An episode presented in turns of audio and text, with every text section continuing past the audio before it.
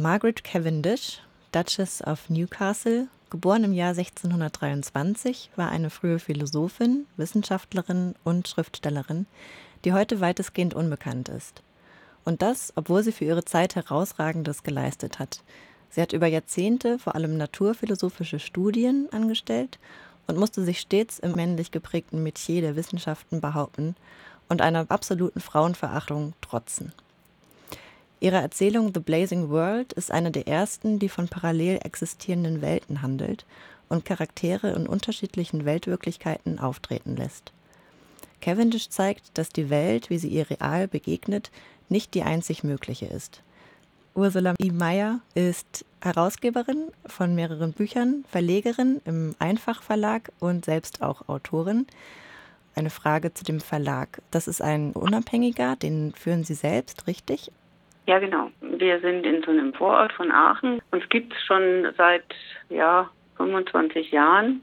Und ähm, wir sind eigentlich damals mit dem Ziel angetreten, Literatur, philosophische Literatur zu machen, die verständlicher rüberkommt. Also nicht so, ich hatte im Studium immer den Eindruck, dass oft die erklärende Literatur zu irgendwelchen Philosophen oder Theorien komplizierter zu lesen ist, als wenn man sich mit den Originaltexten befasst. Und da habe ich mir gedacht, das kann ja irgendwie nicht angehen und wollte eigentlich immer so ja ein bisschen Philosophie erklären. Und dann kam auch schon im Studium eigentlich nochmal dieser Punkt mit den Philosophinnen dazu, ähm, was jetzt inzwischen auch unser Schwerpunkt im Verlag ist, weil das war eigentlich so eine, ja, so eine ganz banale Situation im Seminar. Ich habe dann gefragt, ja, gibt es denn keine Philosophinnen? Und es war so im Grundstudium. Und dann sagte mir der Dozent, nö, die gab es nicht.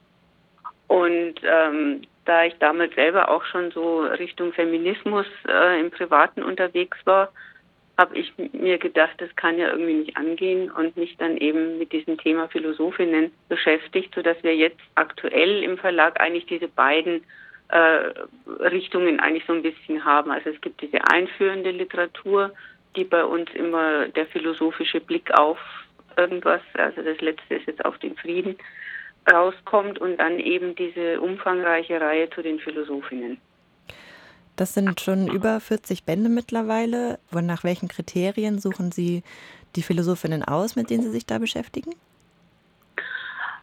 Ja, also ich versuche schon eben auch die wichtige Philosophinnen eben mit reinzubringen und was natürlich auch ein Kriterium ist, wenn es schon alles gibt über eine Philosophin oder ich den Eindruck habe, da ist schon unheimlich viel an Literatur auf dem Markt, dann mache ich jetzt nicht das 25. Buch über Hannah Arendt. Denn also so ein Buch auch selbst zu schreiben, ist ja schon sehr viel Arbeit und ähm, man will die natürlich nicht nur schreiben, sondern auch verkaufen. Und wenn es da schon zu viel gibt, wird es immer schwieriger. Und ähm, insofern sind es bei uns schon auch oft Philosophinnen, die jetzt nicht so bekannt sind. Also Wollstonecraft, das ist noch die bekannteste wahrscheinlich in unserer Reihe. Und manchmal haben wir eben dann auch ähm, so allgemeine Sachen, also die Welt der Philosophin oder auch äh, die feministische Philosophie, also die dann eben so einen Überblick verschaffen. Und ähm, wir sind, wir haben es relativ frühzeitig, das war auch einfach so eine Lücke, die mir selber klar geworden ist, ein Philosophinnenlexikon gemacht. Denn in den Philosophenlexika sind die Frauen natürlich nicht aufgetaucht. Und ähm, dann haben wir eben versucht, mit unserem Philosophinnenlexikon diese Lücke zu füllen. Und dadurch haben wir natürlich auch jetzt für unsere ähm, Philosophinnenreihe auch einen ganz guten Fundus, um eben zu gucken, über wen könnte man denn mal was machen.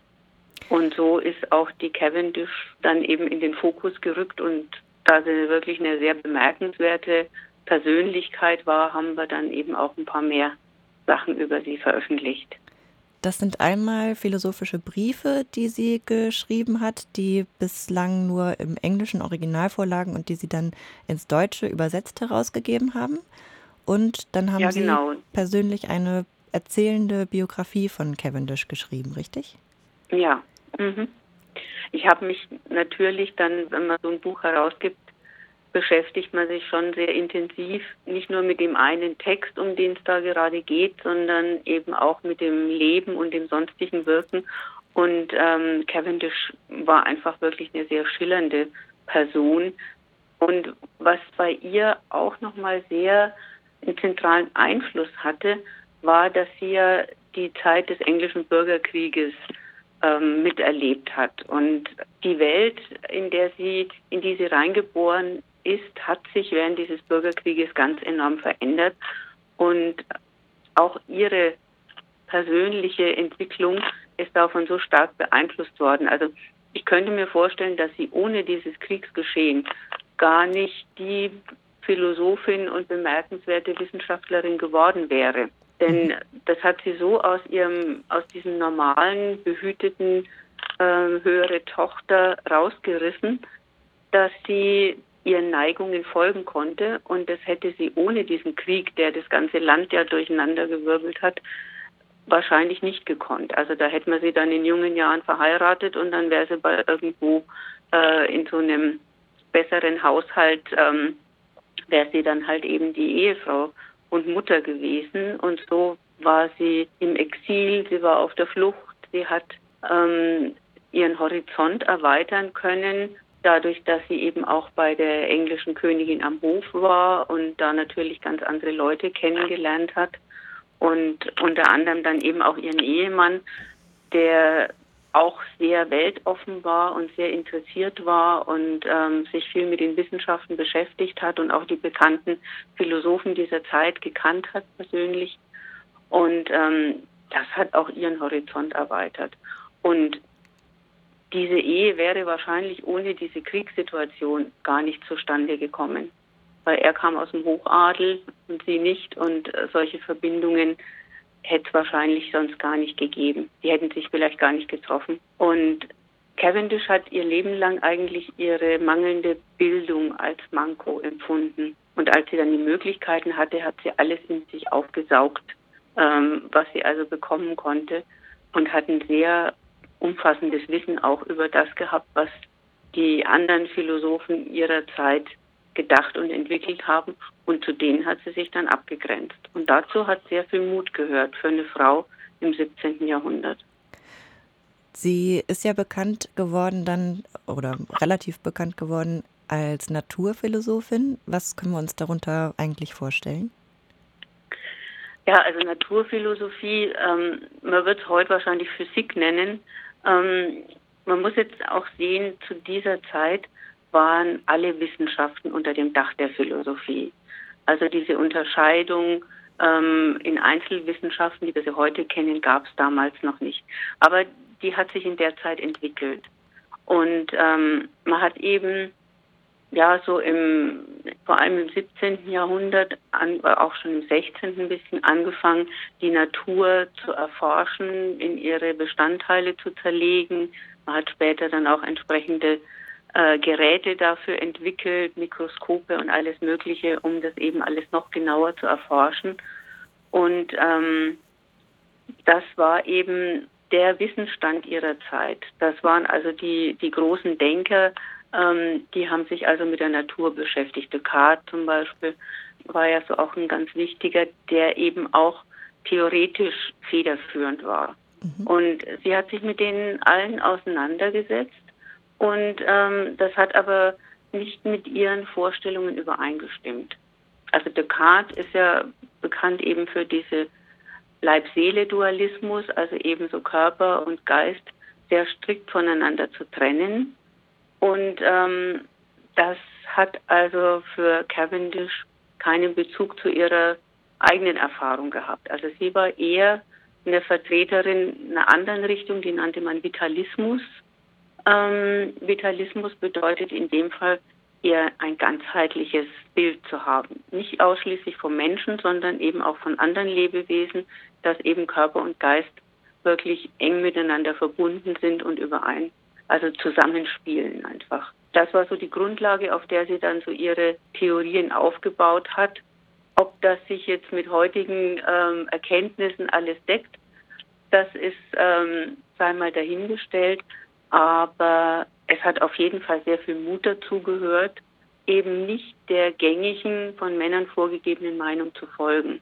Und ähm, sie hat auch unter ihrem eigenen Namen veröffentlicht, was auch ungewöhnlich war für eine Frau ihrer Zeit.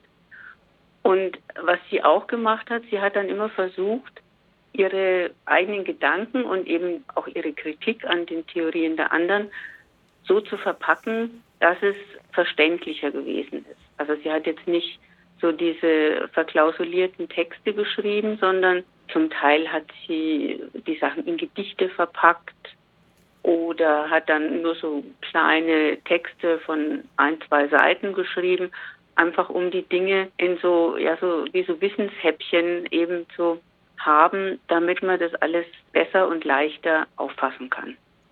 Das ist auch ein Punkt, der mich noch mal interessieren würde. Cavendish hat ja einen Roman oder eine Erzählung verfasst, die heißt The Blazing World, die dann noch relativ bekannt geworden ist.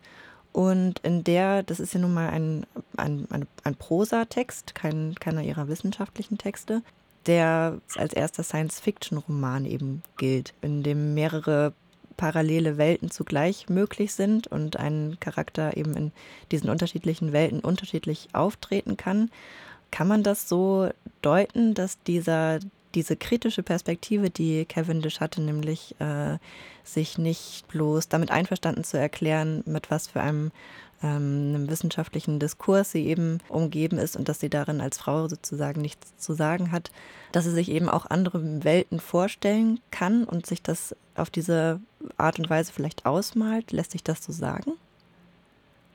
Ja, also das kann man auf jeden Fall so sagen. Also sie hat sich schon die Welt anders gedacht, wobei die diese Geschichte Blazing World ist so ein bisschen Fantasy-mäßig mhm. jetzt, mhm. also nach meiner Einschätzung. Also als Science Fiction würde ich persönlich sie nicht bezeichnen, aber da kann man sicherlich auch drüber anderer Meinung sein. Ähm, denn sie hat sich ja da ähm, dann so vorgestellt, dass es also Lebewesen gibt, die eben die sehr stark tierische Eigenschaften haben, also sowas wie Wurmmenschen oder Bärenmenschen, die dann eben ähm, sozusagen das, was die Tiere besser können sozusagen als wir äh, in sich vereinigen. Ne? Also Bärenmenschen sind dann eben die mit besonders viel Kraft und äh, in ihrer Vorstellung war, sahen die dann aber auch so aus, ne? also so halb Mensch, halb Bär und so. Ähm, das hat sie sich so in ihrer in ihrer Fantasie Welt da zurechtgelegt. Und ähm, sie hat aber, obwohl das natürlich jetzt sehr fantastisch klingt, ähm, der, der Grund für das Ganze war eben schon, die Welt zu erklären. Denn die waren jetzt nicht einfach nur so Fantasy-Gestalten, die in der Gegend rumgesprungen sind, sondern die hatten eben auch das entsprechende Wissen über diesen Bereich, äh, auf den sie halt besonders gut gepasst haben. Also zum Beispiel die Wurmmenschen, jetzt in der Geschichte, die haben dann auch eben über die Beschaffenheit des Bodens und, und diese ganzen Dinge äh, besonders gut Bescheid gewusst. Und da hat sie eben auch diese, einerseits dieses naturwissenschaftliche Interesse, das eben ähm, in dieser Naturphilosophie auch liegt, verbunden mit ethischen Überlegungen. Also diese Menschen haben dann eben auch ähm, natürlich in der Welt ähnlich agiert, wie jetzt zum Beispiel eben diese Tiere, mit denen sie verbunden waren. Ich habe mir noch die Frage gestellt, was man von Cavendish, was sie verfasst hat, heute noch so mitnehmen kann. Und eigentlich finde ich, sind diese, was sie jetzt erzählen von ihrer Erzählung The Blazing World, sich äh, andere Wesen vorzustellen, damit aber die Wirklichkeit besser erklären zu können, also so ein Denken in Bildern sozusagen auch und in unterschiedlichen Möglichkeiten vielleicht, was, was man für einen selbst irgendwie auch ähm, so mitnehmen kann. Würde Ihnen da noch was, was einfallen, was Cavendish auch 400 Jahre nach Ihrem Geburtsjahr äh, heute äh, noch aktuell macht? Also ich denke mal, dass Ihr Vermächtnis vielleicht eher eine andere Geschichte ist, die aber gar nicht so bekannt ist. Die nennt sich Frauenakademie da ist eben der Punkt, also das hat so ein bisschen Anklänge an die Stadt der Frauen von Christine de Pisan. Und ähm, da ist eben genau der Punkt mit der Frauenbildung. Also sie war ja keine Feministin in dem Sinn, also Frauenrechte waren jetzt nicht so ihr Thema, aber Bildung, das war ihr extrem wichtig. Und die Geschichte ähm, ist dann so ein bisschen eine verschlungene äh, Sache, dass also die Frauen eben dann eine eigene Akademie haben und die Männer werden dann eifersüchtig und dann geht so ein bisschen hin und her. Und ähm, am Schluss kommt dann eigentlich dabei raus, dass die Frauen in ihrer Akademie so interessante Themen besprechen und so interessante Dinge dis diskutieren, dass die Männer da auch mitmachen wollen. Und ähm, erst sind sie völlig dagegen und dann wollen sie also auch mitmachen und erkennen eben die Lehrerin dieser Akademie, Lady Witt, also die, ähm, die Weisheit praktisch als federführend an und ähm, gehen dann praktisch auch in diese Frauenakademie, um eben da was zu lernen. Und da habe ich mir so gedacht, also was da eben jetzt außer diesem Bildungsaspekt vielleicht auch noch mitzunehmen ist, ist ähm, der Gedanke, jetzt ganz egal, wo die Differenzen sind, es müssen sich beide Seiten bewegen. So kann man eben auch zu einer friedlichen Koexistenz kommen und dann eben auch mal ähm, vielleicht was zu akzeptieren, wo man am Anfang gedacht hat, nee, das ist überhaupt nichts. Und sobald man sich dann so ein bisschen näher damit beschäftigt und vielleicht auch Vorurteile, wie jetzt hier zwischen Männern und Frauen, ähm, mal über Bord wirft, äh, sich dann doch eben gemeinsam einem höheren Ziel praktisch äh, anschließen könnte. Das war so, wo ich mir dachte, das wäre vielleicht ähm, auch so ein Thema, was man gerade in der heutigen Zeit, wo wir ja von sehr vielen Konflikten umgeben sind, mitnehmen kann.